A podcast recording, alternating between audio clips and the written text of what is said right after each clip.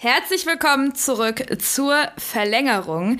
Wir haben heute einiges zu besprechen, denn Portugal gegen Deutschland, das hat die deutsche Mannschaft auf jeden Fall für sich entscheiden können. Ähm, nach dem Misserfolg gegen Frankreich ging das auf jeden Fall in die komplett richtige Richtung. Und die deutsche Mannschaft, beziehungsweise das Spiel Portugal gegen Deutschland, war das torreichste Spiel der EM bislang. Wir haben aber auch noch weitere Themen. Und zwar schauen wir heute auch noch mal auf das Spiel Ungarn gegen Deutschland und wir besprechen auch noch mal die UEFA und die ganze Geschichte rund um die Regenbogenbinde und was es da jetzt sonst noch so zu besprechen gibt mit einem Antrag, den der Münchner Stadtrat gestellt hat, um die Allianz Arena in Regenbogenfarben erleuchten zu lassen. Aber bevor wir das tun, bevor ich Christopher begrüße, gebe ich ab zu unserem Intro.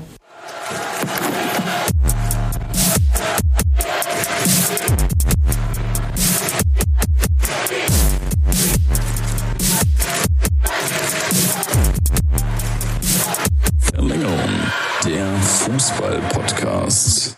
Ja, das war jetzt mal wieder ein wunderschön musikalisches Stück, das uns der liebe Jordi ähm, hier komponiert hat. Äh, aber Christopher, nach unserem Intro, glaube ich, bist du auch genauso top motiviert wie ich. Wie geht es dir? Hallo aus Frankfurt nach Hamburg. Ja, hallo aus Hamburg zurück. Ja, hier in Hamburg, wie soll es mir gehen? Irgendwie haben wir hier heute mal nach der Hitzewelle so ein Wetter. Ziehe ich jetzt eine kurze Hose mit Pulli an, ziehe ich eine lange Hose, aber ein T-Shirt an. Also, es ist absolut nicht eindeutig abzusehen, was wir als nächstes hier machen können, was ich heute noch machen kann. Aber ich bin mir ziemlich sicher, dass wir in dieser Folge, auch wenn sie jetzt eher wieder wie die letzte wird, so ein bisschen kürzer, knackiger, dass wir trotzdem einiges haben, was wir besprechen können und darauf freue ich mich schon total. Ja, das auf jeden Fall. Also wenn ich mal ein Wetterupdate hier aus äh, dem schönen Frankfurt geben soll, dann haben wir hier auf jeden Fall so ein bisschen zum Zeitpunkt der Aufnahme düsteres Wetter. Es sieht so ein bisschen nach Regen aus, aber man weiß noch nicht so ganz, ob der Regen hier schon, äh, ob, sie, ob er sich hertraut. Ähm, aber ich sitze auf jeden Fall in Jogginghose und Pullover. Naja, aber wer auf jeden Fall am Samstag nicht in Jogginghose und Pullover da saß, waren die Spieler unserer deutschen Nationalmannschaft. Denn sie haben gegen Portugal gespielt. Und wie im Intro schon gesagt, Sie haben Portugal rund um Cristiano Ronaldo und André Silva und ähm, Guerrero von, Rafael Guerrero von Dortmund haben sie auf jeden Fall gut aus dem Münchner Stadion der Allianz Arena gefegt. Denn mit einem 2 zu 4 Erfolg hat man den Europameister von 2016, ja, äh, wie schon gesagt, aus dem Stadion geschmissen und geworfen. Also es, war ja, es war ja ein Fest, ähm, den man ja so nach dem Misserfolg gegen Frankreich ja eigentlich gar nicht mal so erahnt hat. Da ja gab es ja schon einige Stimmen, die gemeint haben, ah, ob das denn was werden wird und ah, ich weiß ja nicht. Und ähm, ja, es war ja ein bisschen schwierig, denn ich habe mir hier auch noch mal die Torschützen aufgeschrieben und zwar alle sechs, also beziehungsweise alle, die getroffen haben. Nach fünf Minuten äh, kam es zum Traumtor durch Robin Gosens, welches aber nicht gegeben wurde aufgrund einer Abseitsstellung. Super schade. Ich weiß nicht, Christopher, wie hast du dieses Tor empfunden? Ich fand das ja super. Es war athletisch auf höchstem Niveau, da kann sich sogar Cristiano Ronaldo noch mal was abschauen, wenn er möchte. Ich glaube, der hat es zwar nicht unbedingt nötig, aber da kann er auf jeden Fall mal kurz stehen bleiben und staunen.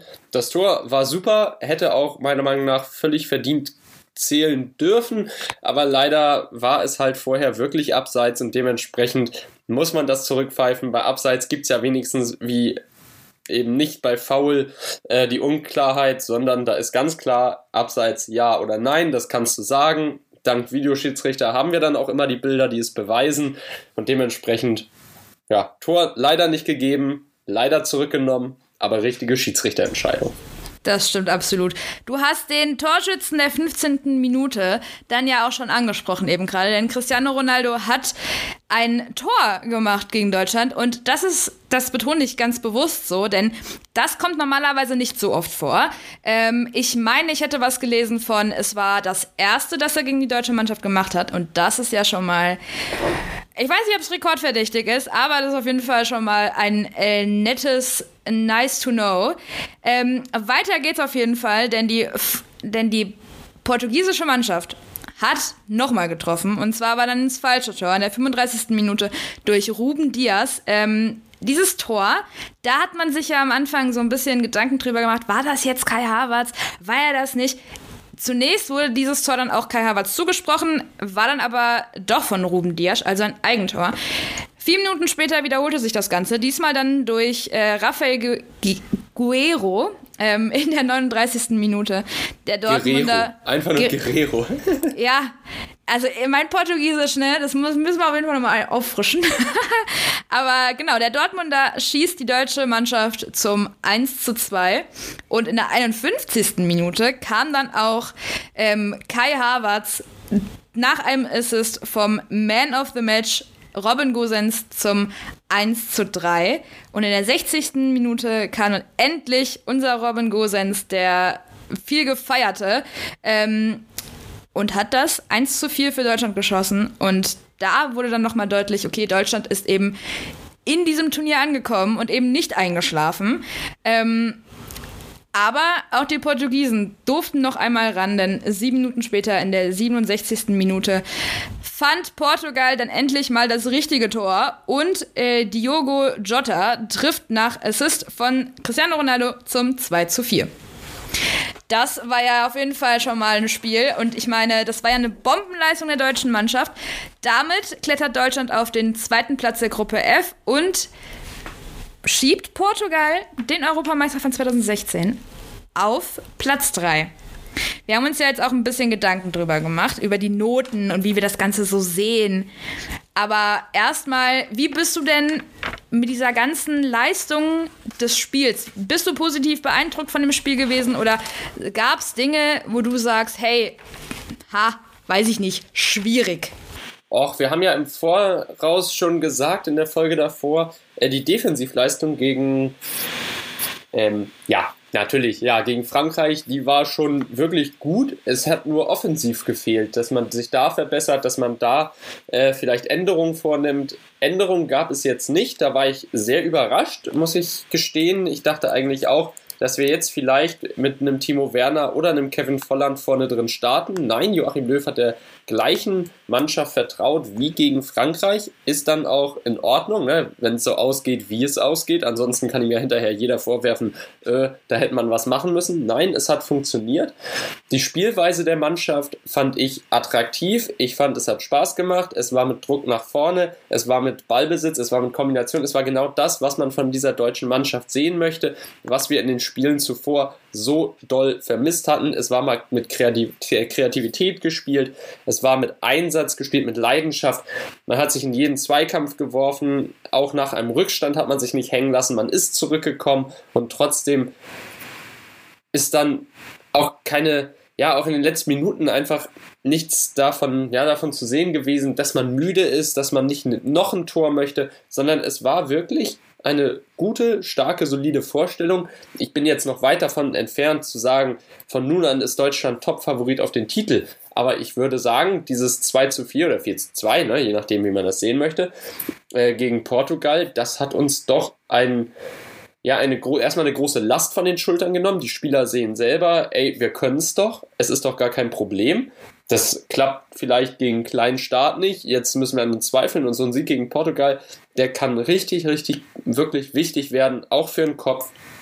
Man hat diese Motivation, man weiß jetzt, selbst wenn man ein oder zwei Gegentore kassiert, boah, wir können immer wieder zurückkommen und so eine Mentalität dann zu haben, plus die Taktik, plus die Spieler, die dann wirklich große Dinge vollbringen können, das ist dann irre wertvoll. Und ich fand, gegen Portugal hat man jetzt gesehen, Deutschland ist wieder in der Lage, große Spiele zu gewinnen und wir sind auch in der Lage, wenn es dann gegen Ungarn geht, da den Einzug in die nächste Runde sicher zu machen. Vom Top-Favoriten sind wir noch weit entfernt, aber auf jeden Fall sind wir jetzt wieder auf der internationalen Bühne drauf.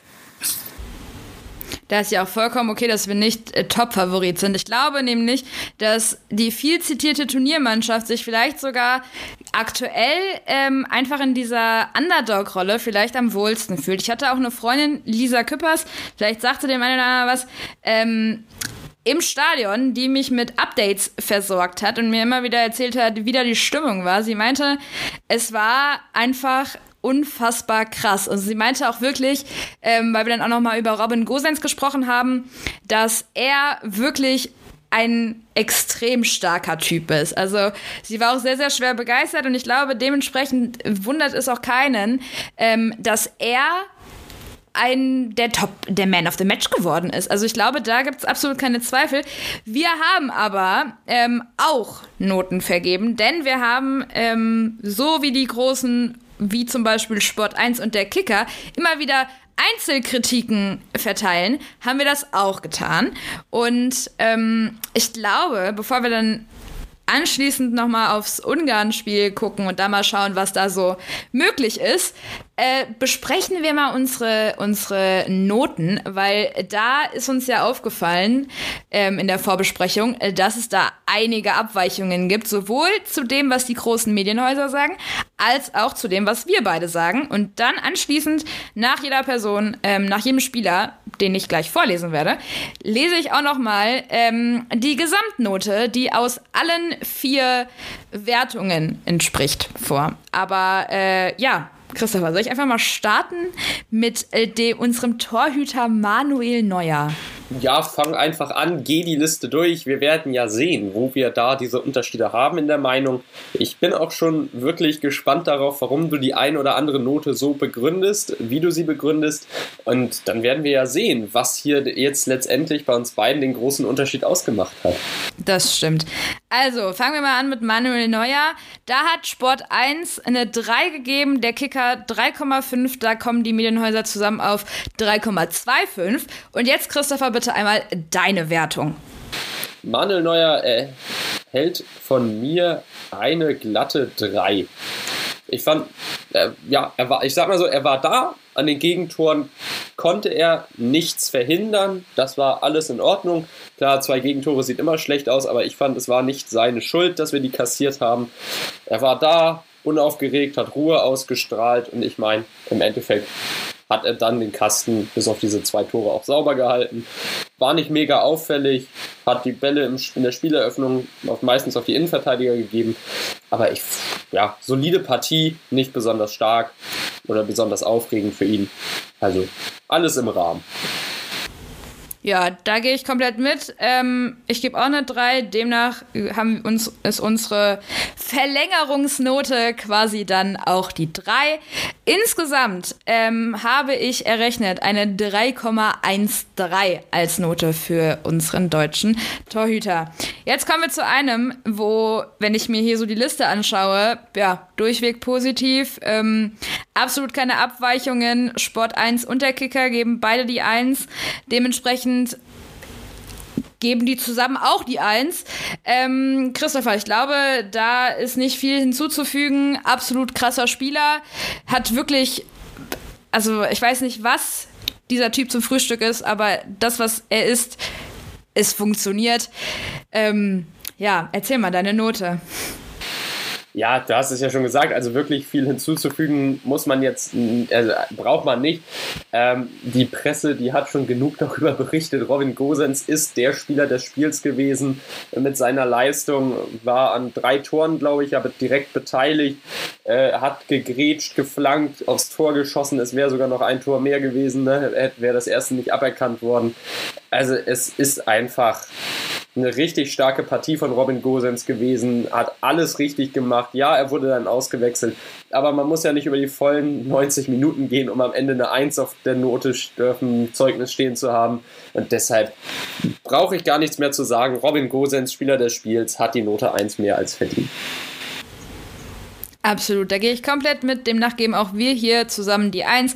Und ich muss ganz ehrlich sagen, ich habe zu einem Kumpel von mir, habe ich auch gesagt, hier, also der Typ, der hat ja bestimmt irgendwelche Federn unter den Füßen, ja, so wie der springen kann. Und er scheint jetzt nicht wirklich groß. Also der hat auf jeden Fall, äh, das ist unfassbar. Und da äh, gibt es sogar eine kleine lustige Geschichte zu, denn Robin Gosens hat ähm, sich so ein bisschen über die Presse mit äh, Thomas Müller so ein bisschen, was heißt getriezt, die haben einander so ein bisschen geneckt, würde ich einfach mal sagen. Und äh, da hat nämlich hm, Thomas Müller dann zu ihm gesagt, ja hier, warum gehst du nur nach 60 Minuten raus? Und meinte dann äh, Robin Gosens, ja gut, dann äh, lieber, lieber ordentliche oder gute 60 Minuten als schlechte 90. Dem ist nichts hinzuzufügen. Deswegen machen wir jetzt einfach mal weiter mit unserem ja, Antonio Rüdiger, der beim Frankreich-Spiel ja so ein bisschen geknabbert hat. Da haben Sport 1 und Kicker ihm für dieses Spiel ähm, ziemlich unterschiedliche Noten gegeben und das sind auch ziemliche Abweichungen, denn Sport 1 gibt ihm eine 2, während der Kicker ihm eine 3,5 gibt. Zusammen kommen sie damit auf 2,75. Christopher, deine Note.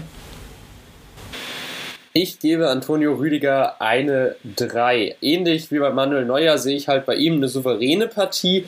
Hatte zwischendurch so ein, zwei Wackler drin, war nicht so auffällig wie gegen Frankreich, fand ich. Also klar, die Knabberaktion ist jetzt ein negativer Höhepunkt, aber trotzdem hat mir das ein bisschen gefehlt gegen Portugal, dass man halt gesehen hat, ja, Antonio Rüdiger ist da. Er war an Ort und Stelle, aber halt nicht auffällig. Ja, da gehe ich aktuell auch noch mit dir mit. Ich habe da dem auch eine 3 gegeben. Insgesamt kommen wir demnach auf eine 3 und komplett gesamt, wenn wir jetzt alle vier Stimmen zusammenzählen, kommen wir da auf 2,88. Also, wenn man das aufrundet, auch eine 3. Ähm, so, jetzt kommen wir mal zu Mats Hummels, der ja im Frankreich-Spiel das Eigentor geschossen hat, was sein kleiner Sohn, der Zweijährige, nicht so ganz verstanden hat und dachte, das wäre ein Tor, das wäre gut und dann auch gejubelt hat. Da haben Sport 1 ähm, ihm eine 2 gegeben und der Kicker eine 3,0. Demnach kommen die zusammen auf 2,5. Christopher, deine Note.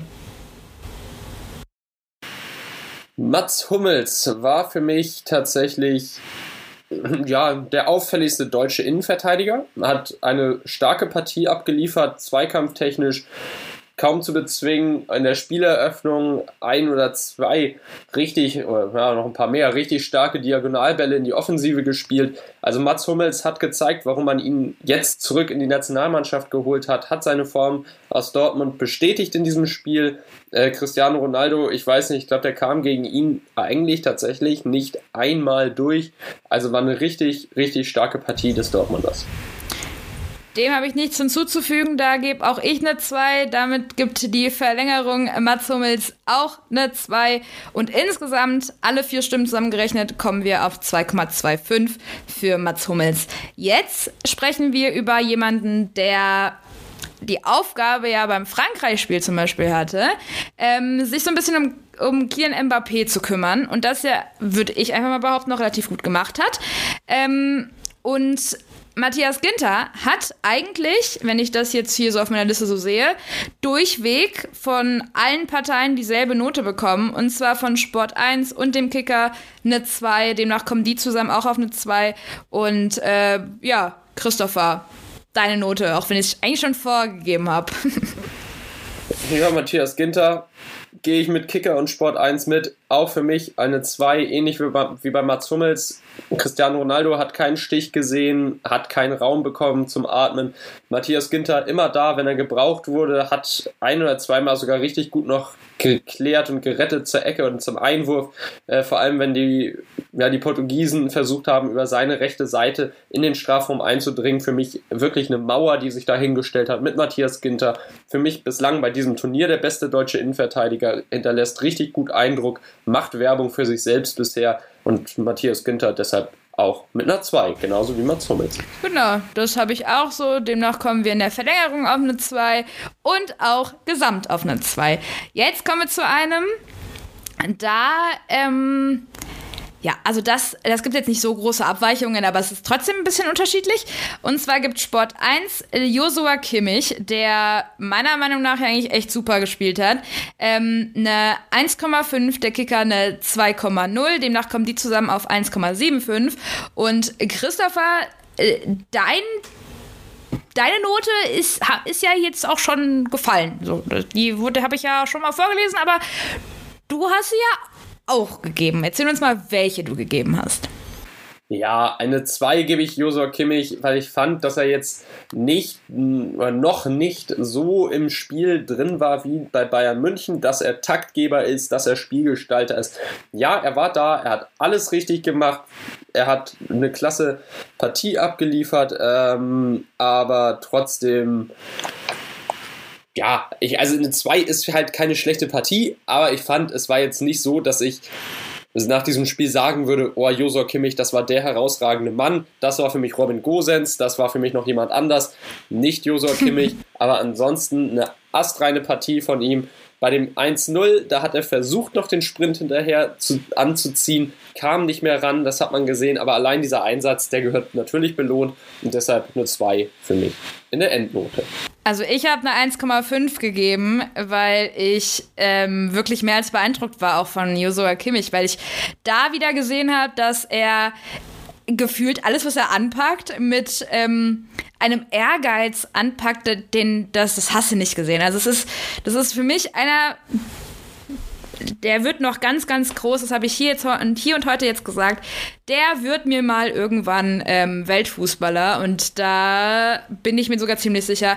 Ich finde es ziemlich interessant, dass er ja ziemlich oft als Rechtsverteidiger jetzt in der Nationalmannschaft so ein bisschen ähm, zum Einsatz kommt. Eine Rolle, die ihm ja beim FC Bayern München nicht so sehr gefallen hat. Aber ähm, er gefällt mir da sehr, sehr gut. Er, fällt, er gefällt mir generell sehr gut. Äh, ich kann es mir eigentlich nicht mehr ohne ihn vorstellen. Ähm, und demnach verdienterweise für mich die 1,5. Ähm, damit geben wir genauso wie die beiden Medienhäuser zusammen 1,75 als Note und gesamt dann auch 1,75. Jetzt kommen wir zu Toni Kroos. Da haben wir ja eigentlich äh, ziemlich gute, also ja, doch gute Noten äh, verteilt, genauso wie Sport 1. Ähm, denn Sport 1 hat die 2 gegeben, während der Kicker die 3,0 gegeben hat. Damit kommen die beiden zusammen auf 2,5. Aber Christopher, erzähl doch mal, was müsste ich eigentlich schon fast sagen, unsere Note ist. Denn die ist ja dieselbe im ja, Prinzip. Dann, dann verrate ich doch einfach mal, wenn ich meine Note verrate, auch deine. Wir beide haben eine 2 gegeben, denn in meinen Augen, Toni Kroos war schon im Frankreich-Spiel ja halt unterbewertet. Denn ja, er hat viele Defensivaufgaben übernommen, dadurch konnte er offensiv nicht stattfinden. Und jetzt hat er es endlich geschafft, äh, auch offensiv stattzufinden und da vorne Pässe zu spielen, sich vorne mit einzubringen. Also genau das, was gegen Frankreich für ihn nicht möglich war, weil er da einem Pogba, einem, einem Kanté auf den Füßen stehen musste. Das hat er jetzt hingekriegt. Jetzt war er endlich mal in der Offensive dieser eine Faktor, der da den Unterschied machen kann, äh, einfach durch seine Kreativität, durch die Pässe in die Schnittstelle. Und deshalb für mich Toni Kroos mit einer 2 absolut verdient und guter, ja, guter Einsatz, gut gezeigt, was er kann. Und ich bin gespannt, was da noch auf uns zukommt. Ich bin mir sicher, der macht noch ein Tor. Absolut, da bin ich derselben Meinung. Man hat ja auch dann in den Fernsehkameras gesehen, dass er sich dann anschließend doch mit äh, ähm, Cristiano Ronaldo so ein bisschen unterhalten hat oder auch mit Pepe sehr gut verstanden hat. Ähm, das kommt einfach daher, dass die beiden, also gerade Cristiano Ronaldo und Toni Kroos zusammen bei Real Madrid gespielt haben. Ähm, CR7 dann vor drei Jahren ungefähr zu Juventus Turin gewechselt ist und ähm, Toni Kroos und Cristiano Ronaldo waren langjährige Nachbarn. Dementsprechend hat man sich dann auch das ein oder andere äh, zu erzählen. Aber ja, ich finde auch, Toni Kroos am Anfang hat er mir nicht so gut gefallen, am Anfang der Partie, aber dann irgendwann äh, ging das schon wieder besser. Und deswegen wundert mich auch die zwei, die wir insgesamt geben, gar nicht. Ähm, und wenn ich alle Zahlen zusammenrechne, alle Noten zusammenrechne, kommen wir auf 2,25. Jetzt sprechen wir über einen, der in England ähm, ja, Legendenstatus irgendwo schon ein bisschen hat. Äh, Ilkay Gündogan. Sport 1 gibt ihm eine 2,5, der Kicker 3,0. Demnach kommen die beiden zusammen auf 2,75. Äh, Christopher, deine Note bitte. Ich habe Ilkay Gündogan eine glatte 3 gegeben. War nicht so auffällig wie Toni Kroos, hat seine Aufgabe im Mittelfeld auch ordentlich gemacht, war halt, wie gesagt, nicht so auffällig. Hat Pässe gespielt, ja, hat Zweikämpfe geführt, ja, aber ich, wie auch schon äh, bei Antonio Rüdiger, wenn ich jetzt nach dem Spiel drauf gucke und ich erinnere mich zurück, fällt mir nicht ein, dass ich da Ilkay Gündogan irgendwie in Erinnerung habe. Deshalb war da, war souverän, ordentliche Leistung, aber halt unaufgeregt, hat nichts Riesiges beigetragen, fand ich, und deshalb für mich eine 3. Ja, also ich habe ihm jetzt eine 2,5 gegeben, weil ich das eigentlich, also ich habe jetzt nichts gesehen, was mir nicht gefallen hat bei ihm. Es war, es war absolut okay, es war sehr, es war, es war solide, es war gut. Ähm, und demnach geben wir zusammen dann die 2,75 und dann auch im Verbund mit den großen Medienhäusern auch die 2,75.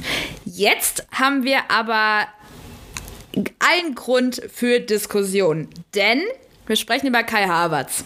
So, dieser junge Mann hat im Champions League Finale das Siegtor für Chelsea gemacht und Sport 1 gibt ihm für die Leistung jetzt gegen Portugal die 2, während der Kicker ihm die 1,5 gibt. Die beiden zusammen kommen jetzt auf 1,75. Christopher, deine Note ist ja wow. Also, ähm, Erzähl doch mal, was deine Note so ist und wie du darauf kommst, bevor ich dann meine verkünde. Äh, Kai Havertz, ich verstehe nicht, warum es da so eine große Verwunderung gibt. Für mich neben Robin Gosens der Mann des Spiels er hat für mich endlich gezeigt, was er kann. Er hat gezeigt, dass er auch vorne auf dieser, naja, falschen Neuen, diese Mittelstürmerposition, die er jetzt so verkannt ist, äh, auch den Unterschied machen kann, dass er nach vorne geht, Einsatz zeigt mit seiner Technik, ins Dribbling gehen kann, Verteidiger aussteigen lassen kann, Pässe spielen kann und dann macht er auch noch Tore und er zwingt die. Herrlich, herrlich, herrlich. Für mich Kai Havertz, bester Mann in der Offensive und deshalb gab es für mich gar keine andere Option, als ihm eine 1 zu geben. Also was Robin Gosens in der Defensive und vorne war, ist Kai Havertz im Sturm und dementsprechend die beiden sind für mich die Spieler, die eine 1 bekommen. Oh wow, also ja, ähm, jetzt werde ich wahrscheinlich, wenn ich, wenn ich bis jetzt keine Hassnachrichten bekommen habe, werde ich sie spätestens jetzt bekommen. Denn für, von mir bekommt Kai Havertz die 3 nicht, weil ich unfassbar enttäuscht von ihm war oder ihn für einen gnadenlos schlechten Spieler halte, um Gottes Willen, nein. Ähm, mir hat das, mir war das immer noch ein bisschen zu unsicher. Da waren, er stand oftmals gut, aber es war für mich nicht das, wie ich mir das vorstelle, wie du da stehst, wenn du gerade die Champions League gewonnen hast. Es war mir noch ein bisschen zu verhalten, es war mir alles noch ein bisschen unsicher. Das war alles irgendwie nicht ähm, also er hat für mich jetzt keine, keine Stahlkraft gehabt. Also es war jetzt nicht so, dass ich da sitze und mir denke, oh mein Gott. Nee, leider nicht. Deswegen halt leider nur die drei. Es waren ein, zwei Situationen, wo ich mir auch so dachte, ah, ah Kai, was machst du hier? Ähm, aber ja, also er hat ein gutes Spiel gemacht, das will ich ihm gar nicht absprechen, aber leider von mir jetzt nur die drei. Ich hoffe, das wird im Laufe des Turniers nochmal besser. Ähm, und damit kommen wir zusammen auf die 2 und insgesamt bekommt er von allen äh, Notengebern ähm, die 1,88. Ich glaube, damit kann sich auch ein Kai Havertz zufrieden geben. Ich wünsche mir halt einfach nur für ihn, dass er ähm, so ein bisschen selbstsicherer wird, weil das hat er ja verdient. Er kann es ja, aber muss halt ein bisschen mehr zeigen, meiner Meinung nach. Boah, okay. So, dann kommen wir jetzt oder hast du nein, dazu nein, was zu nein, sagen? Nein, nein, mach nur weiter. Also ich bleib bei meiner Eins. Das ist, auch, das ist auch vollkommen richtig so. Bleib bei deiner Eins, alles entspannt. Jetzt haben wir noch ähm, zwei Spieler, die wir auf jeden Fall besprechen müssen und der Rest sind, wo, sind als Joker reingekommen und können wir eigentlich aus Zeitgründen auch, ähm, müssen wir jetzt nicht unbedingt besprechen, aber wir müssen auf jeden Fall einen besprechen, Serge Gnabry. Der hat von Sport 1 die 2,5 bekommen und vom Kicker die 3,5. Somit kommen die zusammen auf die 3. Ähm, Christopher, dein und auch mein, meine Note sind ja eigentlich auch wieder ähnlich. Ja, bei Serge Gnabry war eine gute Leistung. Ich gebe ihm eine 2. War gut auf dem Flügel, hat da ordentlich gearbeitet, hat auch mal dann tatsächlich schön dieses 1 gegen 1 gesucht, ist da einige Male in den portugiesischen Strafraum mit reingekommen, er hat da einiges erzwungen, was dann an Toren fiel. Ähm, also von mir aus, Serge Gnabry auffällig, klare Steigerungen zum Auftakt gegen Frankreich. Klar, da war auch seine Aufgabe, ja, so ein bisschen auf verlorenen Posten da vorne, wenn man nur mit drei Spielern gegen acht äh, Franzosen stürmt. aber trotzdem, jetzt hat er es gezeigt. Er kann was, darauf lässt sich aufbauen. Schöne Leistung, eine 2 verdient. Ich habe ihm auch die 2 gegeben, wie gesagt, weil er mir einfach irgendwie von der, von der Arbeitsleistung viel besser gefallen hat als Kai Havertz. Also bei Serge Gnabry habe ich viel mehr Schweiß, Blut und Tränen gesehen ähm, als bei Kai Havertz. Es war mir irgendwie bei Kai Havertz irgendwie nicht so also es war so zu unsicher, wie gesagt. Und Serge Gnabry hat es halt wirklich top gemacht. Er, er weiß, was er kann und er ähm, hat auch wirklich gearbeitet. Also wirklich, der hat da richtig viel Arbeit reingesteckt. Der nächste und damit auch erstmal für heute der letzte, den wir besprechen, ist Thomas Müller. So, er ist ja genauso wie Mats Hummels einer, der nachnominiert bzw. jetzt wieder in die Nationalmannschaft gekommen ist nachdem es, nachdem es ein paar Jahre dann irgendwie das DFB aus für den ähm, Bayern-Spieler hieß. Er hat von Sport 1 die 2 bekommen, vom Kicker 2,5. So kommen die beiden zusammen auf 2,25. Und Christopher, deine Note ist ja auch ordentlich. Ja, ich gebe ihm eine 1,5. Also wer in Uni-Noten rechnet, eine 2 plus. Äh, von mir aus Thomas Müller hat vorne wieder vieles gut gemacht, hat die Kollegen angeleitet, hat viel geredet, hat die ein oder andere Aktion selber in der Offensive gehabt, hat äh, mit seinem Instinkt einfach Räume geöffnet, die dann genutzt wurden von den anderen Spielern, ähm, hat, ja, hat Pässe gespielt, die vorne reingingen zu Serge Gnabry, zu einem Kai Havertz. Und allein da seine Präsenz zu zeigen in dieser portugiesischen Abwehr, vorm Strafraum, hat Pepe ständig beschäftigt, hat eine richtig gute Leistung gebracht, fand ich, und deshalb für mich mit 1,5 eine faire Bewertung. Absolut fair. Ich habe ihm jetzt aber trotzdem mal die 2 gegeben, ähm, weil ja, ich weiß nicht, irgendwas hat mich halt irgendwie gestört. Das war mir noch nicht so, es war noch nicht genug für mich für eine 1,5. Aber grundsätzlich hast du auf jeden Fall recht. Ähm, wir kommen aber trotzdem zusammen auf die 1,75 und im Verbund, also alle vier Notengeber zusammen, geben Thomas Müller die 2. Das ist, glaube ich, mal ein ganz gutes Abgangszeugnis um in der nächsten und, und um im nächsten Spiel, Entschuldigung, gegen Ungarn ähm, darauf aufbauen zu können und oder die ganze Leistung halten zu können, wie im Fall von Robin Gosens. Beim Spiel gegen Ungarn jetzt am Mittwoch haben wir ja jetzt so ein paar Sachen, die anders sein werden. Christopher, erzähl doch einfach mal, was für Unterschiede haben wir jetzt diesmal drin? Wer spielt oder wer wird voraussichtlich spielen und wer wird das nicht tun? Ja, erster Unterschied, es geht gegen Ungarn. Ohne jetzt despektierlich gegenüber Ungarn zu sein, es ist kein Vergleich zu Frankreich oder Portugal. Klar, Ungarn hat gegen Frankreich gezeigt, dass man auch richtig für Überraschung sorgen kann. Dann unentschieden rauszuholen, war eine starke Leistung. Also die Ungarn, die werden in dieses Duell gehen, die werden in die Zweikämpfe gehen, sich nicht zurückhalten, die werden sich nicht nur hinten reinstellen und dafür sorgen, dass man mauert, sondern die werden wirklich richtig eklig werden zu bespielen, glaube ich. Da muss sich die deutsche Mannschaft drauf einstellen. Man muss damit rechnen, dass man halt viel gefault wird, dass es viel taktisches Gefaule gibt. Also die Ungarn, glaube ich, werden alles darauf setzen, schnelle Angriffe über Serge Gnabry, über Kai Havertz ähm, ja, zu verhindern. Auch ein Robin Gosens wird möglicherweise hart angegangen werden. Da bei ihm war ja noch so eine Frage ne, mit der kleinen Zerrung, die er hat. Werden wir mal schauen, was dann der Stand ist morgen am Mittwoch oder heute am Mittwoch, wenn die Folge rauskommt, je nachdem. Ähm, Thomas Müller wird definitiv ausfallen. Bei ihm ist erstmal Fahrradfahren nur möglich, hat sich im Portugal-Spiel eine Verletzung zugezogen. Das wird eine Offensive schon eine Schwächung sein, aber bietet halt gleichzeitig auch Platz dafür, dass da jemand nachrückt, dass vielleicht ein Jamal Musiala auch mal seine Chance erhält und wir mit einem, ja, mit einem Vierer-Mittelfeld auflaufen oder dann mit einem, ja, wie wäre es mal, mit einem Zweiersturm aus Harvards und Gnabry. Also man kann taktisch sehr viel variieren.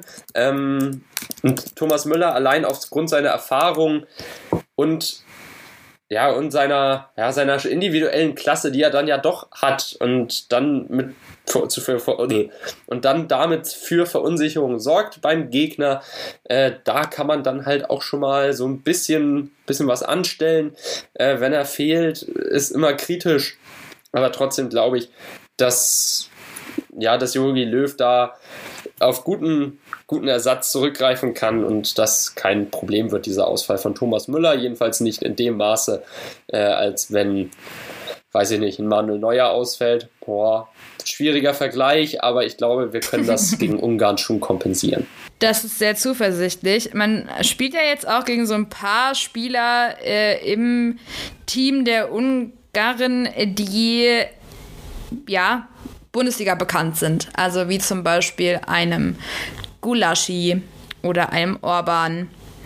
Ähm, das sind ja, das sind ja auf jeden Fall Leute, die die Jungs kennen könnten, gerade die, die in der Bundesliga unter unterwegs sind. Mhm. Was denkst du, wie wird man denn jetzt, weil man hat ja jetzt, äh, die Ungarn haben ja eine ziemliche, ziemlich gute Position in, in dem Fall, dass sie ja als Underdog jetzt hier in das Spiel reingehen und diese Position denen ja auch ziemlich taugt, wie man jetzt halt gegen Frankreich gesehen hat. Zwar muss man dazu auch sagen, dass man dort dann in der Heimat gespielt hat und dort dann halt auch vor vollen, äh, wie, wie, viel waren das? 67.000 Zuschauern. Ähm, diesen Heimvorteil hat man ja jetzt ja nicht mehr. Glaubst du, dass man, dass das zum Verhängnis werden könnte für die Ungarn? Oder denkst du, das ist vollkommen egal, das passt schon? Nee, egal ist das nicht, denn wenn in München nur, was waren es, 14.000 Zuschauer rein dürfen, dann. 14.500, äh, ja. Okay, dann ist das halt schon ein gewaltiger Unterschied zur Pushkash Arena äh, in Budapest. Äh, dieser Hexenkessel, den man sich da aufbauen konnte, die, die ja, Versicherung mit den Fans im Rücken zu spielen, die ist weg. Das ist halt schon ein herber Unterschied. Und ich glaube, in München, ja, die Arena, die ist halt nur zu einem Bruchteil voll. Das wird jetzt nicht so ein Spektakel werden wie da in Budapest. Also ich glaube, für die deutsche Mannschaft ist das relativ egal, ob sie jetzt vor leeren Rängen spielt oder vor 14.500 Zuschauern. Tut mir leid an die Fans an dieser Stelle, aber ich glaube tatsächlich, dass es für die Profis, die wir der, im deutschen Kader haben, nicht der Riesenunterschied ist. Die sind das alle gewohnt, wenn ein Stadion jetzt so leer ist. Aber die Spieler aus Budapest, äh, aus Budapest, ich schon, aus Ungarn, die haben jetzt zwei Heimspiele bestritten, sind da mächtig von den Fans getragen worden, auch, worden auch gegen Portugal ja ziemlich lange. Also für die wird das eine richtige Herausforderung, da jetzt, äh, ja, da jetzt so eine Motivation zu erhalten, auch von außen, dass man sagt, komm, auch wenn es jetzt die 85. Minute ist, wir werfen uns trotzdem in jeden Ball und das über 90 Minuten durchzuhalten. Da können die Fans schon eine ganz schön wichtige Rolle spielen. Und was ist denn, wenn ich jetzt einfach schon mal, ähm, damit wir die Folge jetzt nicht noch länger halten, weil wir ja noch ein großes Thema haben, ähm, was ist denn jetzt so dein Tipp für das Spiel Deutschland gegen Ungarn? Boah, ich habe den Tipp schon relativ früh abgegeben. Ähm, das wird ein klares 3 zu 0. Ich sehe nicht, dass Ungarn der deutschen Mannschaft nach der Leistung gegen Portugal, die sie gezeigt hat, äh, da wirklich gefährlich werden kann. Ja, gegen Frankreich hat es für Ungarn zu einem 1-1 gereicht. Aber die deutsche Mannschaft braucht sich nicht zu verstecken. Auf das 4 zu 2 gegen Portugal kann man aufbauen. Da hat man schon eine überragende Leistung gezeigt. Jetzt gegen Ungarn kann man sich selbst nochmal bestätigen. Man kann nochmal Kräfte tanken. Man kann vielleicht auch den einen oder anderen Spieler bei höherem Spielstand einwechseln. Mal ein bisschen die Kräfte schonen dann. Robin Gosens denke ich zum Beispiel dran. Toni Kroos kann dann auch mal raus. Und Ilkay Gündogan in der Verteidigung. Matthias Ginter, Mats Hummels. Wenn es 2-0, 3-0 steht, dann können die halt auch mal raus, können sich ein bisschen entspannen, ausruhen, kürzer treten. Also dieses Spiel gegen Ungarn zum Abschluss der Gruppe, das kommt relativ dankbar für die deutsche Mannschaft. Und da sehe ich halt einen 3 Sieg als, äh, ja, als gegeben, nicht, aber als, als wirklich im Lot an. Okay, also mein Tipp, ich bin nämlich gerade am überlegen, entweder, weil ich meine, ähm, man, also die deutsche Mannschaft, die sucht sich ja schon immer relativ gute Chancen und ähm, gegen Portugal wäre ja auch ein höheres Ergebnis drin gewesen. Und da, ich meine, da sprechen wir über Portugal. Und jetzt sprechen wir halt über Ungarn. Und äh, da, klar, hast du mit Gulaschi jemanden im Tor, der äh, schon den einen oder anderen Bundesligaspieler ziemlich genervt und aufgeregt hat und auch wahrscheinlich ziemlich viele Fans ziemlich genervt und aufgeregt hat. Aber ähm, ich kann mir vorstellen, dass wir da sogar ich bin am überlegen, entweder sage ich jetzt ein 4-0 oder ich gehe höher und sage sogar, ja, oder ich, ich übertreibe es nicht komplett und sage, ich sag, komm, ich sage ein, sag ein 5-0. Boah, das ist, was heißt nicht übertreiben, also das ist auch schon sehr ordentlich. Aber du hast ja schon angekündigt, wir haben noch ein Thema, was bei diesem Spiel im Vordergrund steht, denn die ganze Angelegenheit, die entwickelt sich ja zu einem richtigen Politikum. Ja, und zwar, ähm, wer es nicht mitbekommen hat, hatte ja, also wir müssen erstmal, ich glaube, ähm, nochmal an den Samstag zurückgehen, ganz kurz, weil da hatte ähm, Manuel Neuer eine Binde getragen, die in Regenbogenfarben war. So. Nicht und nur am Samstag, auch schon in den Spielen davor und auch schon in der EM-Vorbereitung. Oh, das habe ich, äh, habe ich so gar nicht äh, bewusst wahrgenommen. Aber dann auch wohl davor. Ähm, danke für den kleinen Zwischenhüpfer. Aber ähm, es ist wohl laut UEFA ähm, so, dass solch ein, dass politische Statements etc. nicht zum Ausrüstungsaufgebot ähm, gehören dürfen. Und jetzt hat man halt am Sonntag ganz speziell nochmal geprüft, ähm, ob das denn ein Regelverstoß war und wie man denn jetzt weiter vorgehen möchte.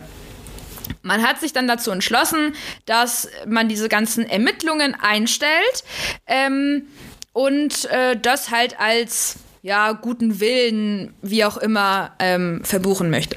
Jetzt hat, gerade jetzt, weil wir ja auch aktuell uns im Pride Month befinden, ähm, für jeden, der es nicht weiß, was das bedeutet, das bedeutet so viel wie, äh, man supportet, das ist der Monat für die LGBT, LGBTQ Plus Community, wo ähm, alles dann in Regenbogenfarben auftaucht und äh, einfach um Solidarität etc. mit ähm, dieser Community oder mit dem, dem Teil von uns allen quasi, weil es sind ja genauso, wir sind ja alles Menschen, ähm, zu zeigen. Das ist, das ist so diese ganze, die, der Hintergrund dieser ganzen, dieses, dieses Monats quasi. So. Und jetzt hat dann auch der ähm, Münchner Stadtrat äh, wollte äh, die Allianz Arena bei dem Spiel Ungarn gegen Deutschland in Regenbogenfarben ähm, scheinen lassen. Denn in Ungarn soll jetzt ein, entweder soll es oder ist schon ein Gesetz in Kraft getreten, wo es heißt, ähm, dass man, dass halt Homosexualität äh, verboten werden soll. So. Und ähm, dann gab es jetzt halt riesige Diskussionen darüber, denn äh, die UEFA hat den ganzen Fall geprüft und hat diesem nicht stattgegeben. Heieiei. Ich finde ein dramatisches Zeichen der UEFA. Man beschreibt sich ja selbst als politische, neutrale Organisation. Die UEFA kann aber bei ihrer Größe einfach nicht politisch neutral bleiben. Der Kniefall vor dem Spiel ist ja auch erlaubt worden von der UEFA. Man positioniert sich gegen Diskriminierung aufgrund von Hautfarbe, aber warum kann man dann nicht einfach mal die Arena jetzt in Regenbogenfarben strahlen lassen? Also die Untersuchung gegen Manuel Neuer wegen dieser Kapitänsbinde, die wurde ja glücklicherweise wieder eingestellt und wurde äh, wegen, äh, ja, halt wurde eingestellt, weil es, Zitat, eine gute Sache ist oder für eine gute Sache. Aber jetzt muss die UEFA sich eigentlich mal an die eigene Nase fassen und sagen, ja, also wenn wir den Kniefall erlauben, wenn wir diese Regenbogenbinde erlauben, was ist dann also was ist denn das für ein Zeichen, das wir dann aussenden, wenn wir nicht erlauben, dass dieses Stadion äh, in Regenbogenfarben strahlt? Und glücklicherweise haben schon der erste FC Köln und ich weiß nicht, ob Eintracht Frankfurt auch schon äh, bekannt gegeben, dass man die eigenen Stadien ja, ja. oder Teile des Stadions äh, in diesen Farben erleuchten wird. Alle Vereine oder ziemlich viele Vereine posten jetzt aktuell auch Bilder ihres Logos auf dem Hintergrund der Regenbogenfahne und oder Flagge. Äh, ja, Fahne, Flagge ist ja immer so eine Sache. Was man da für ein Wort benutzt. Den Unterschied kennt kaum jemand, aber das ist ja jetzt unwichtig. Also ich finde es einfach wichtig, die UEFA hätte hier ein Zeichen setzen können gegen die diskriminierende Regierung unter Viktor Orban, die Jugendlichen den Zugang zu Aufklärung und ja auch Hilfe, wenn man in, auf Identitätssuche ist, äh, verbieten möchte und dementsprechend hätte die UEFA hier dafür sorgen können für Weltoffenheit, für einfach etwas völlig Normales, was halt, ja, es ist einfach normal, es ist menschlich und da hat die UEFA einfach jetzt ehrlich gesagt reingehauen und da muss man sagen, wiederschauen und tschüss, also wirklich den Job nicht gemacht. Es wäre in meinen Augen nicht wild gewesen, es wäre in meinen Augen einfach in Ordnung gewesen, diese Arena so beleuchten zu lassen. Ja, also ich finde auch menschlich irgendwo versagt, denn ähm, wir sind alles Menschen und das gehört, das gehört zu uns. Und ich finde es auch nicht richtig, um ehrlich zu sein, von äh, Ungarn von, von dem, von dieser Gesetz, diese Gesetzgebung, dass du, dass du Homosexualität mit, äh, mit irgendwelchen Pädophilen oder Pädophilität oder wie das, wie, wie das jetzt im Fachterminus heißt, äh, damit gleichsetzt. Also ich finde, das ist ein Unding, das geht gar nicht, das ist unmenschlich, das ist ekelhaft und ähm, da habe ich auch wirklich keine Worte mehr für und ich finde das einfach, also das lässt mich jedes Mal, wenn ich sowas höre, lässt es mich wirklich erstarren und dann ähm, frag, es ist halt einfach fragwürdig, weißt du, ein, ein Spieler wird dir auf dem Spielfeld, äh, kriegt der einen Herzinfarkt, dann, dann lässt er weiterspielen, ja, alles, alles cool. Ähm, aber, aber bei sowas bist du dann auf einmal äh, so, nee, das passiert nicht, das machen wir nicht. Aber München, also die Stadt München ist ja nicht auf den Kopf gefallen, denn die haben, so wie ich das verstanden habe, habe ich neulich was gelesen, beziehungsweise was gehört, ähm, dass man vorhat, im Stadion einfach mal so ein paar äh, Flaggen an den Sitzen ähm, zu verteilen. Ja, mal gucken, äh, ob die UEFA denn da auch noch mal seine kleinen Leute da durchschickt und die ganzen Flaggen wieder einsammeln lässt. Ähm, würde mich jetzt nicht wundern, wenn das passiert. Es ist auf jeden Fall ein Unding. Es ist kein gutes Statement. Es spricht nicht für die UEFA. Und äh, ganz ehrlich, ähm, von uns wird, äh, so wie die ganzen Vereine das jetzt gemacht haben, kam gerade spontan die Idee, dass wir uns auch nochmal solidaris solidarisieren, denn das ist ein wichtiges Thema. Wir posten nämlich heute noch, also am Tag der Aufnahme, auch noch ein Bild zu diesem Pride Month und solidarisieren uns mit jedem, dem es, den es betrifft. Und ähm, weil wir sind für Gleichheit, wir sind gegen Diskriminierung und ähm, es ist einfach unfair. Lasst die Leute doch einfach machen, was sie wollen. Außer jetzt so Kinderschänderei und so, das ist halt nicht cool. Aber so, lasst die Leute doch leben, lieben, wen sie wollen, das ist doch kein Problem. Eben. Und ich finde, das ist ein schöner Abschluss für diese Folge. Äh, ich sage noch einmal ganz kurz, wo man uns hören kann. Audible, Spotify, Deezer, iTunes, Google Podcast, Amazon Podcast, überall, wo ihr große Streaming-Anbieter habt, habt ihr auch die Verlängerung. Wir freuen uns, überall für euch vertreten zu sein und deshalb gibt es eigentlich gar keine Grenzen mehr für euren Nachbarn, für euren Briefträger, Freunde, Familie, wen auch immer. Immer schön Werbung machen. Yes, yes. So, und äh, ich habe ja schon angesprochen, dass von uns da auf Instagram auch was kommen wird zu diesem, zu dieser LGBTQ Plus äh, Community und auch zum Pride Month. Ähm, das könnt ihr ganz einfach auf Verlängerung unterstrich Fußball unterstrich Podcast sehen. Ähm, und ja, da habt ihr auch einen Sammellink, wo ihr dann ganz einfach draufgehen könnt und dann eurer Familie, Freunden, Postbote, wem auch immer einfach schicken könnt. Und damit sind wir jetzt am Ende der Folge. Eigentlich wollten wir ein bisschen weniger machen, aber ähm, wir hatten viel zu besprechen. Deswegen ähm, von mir jetzt erstmal viel Spaß beim Spiel. Bleibt gesund. Wir hören uns in der nächsten Folge, die jetzt in ein paar Tagen kommt.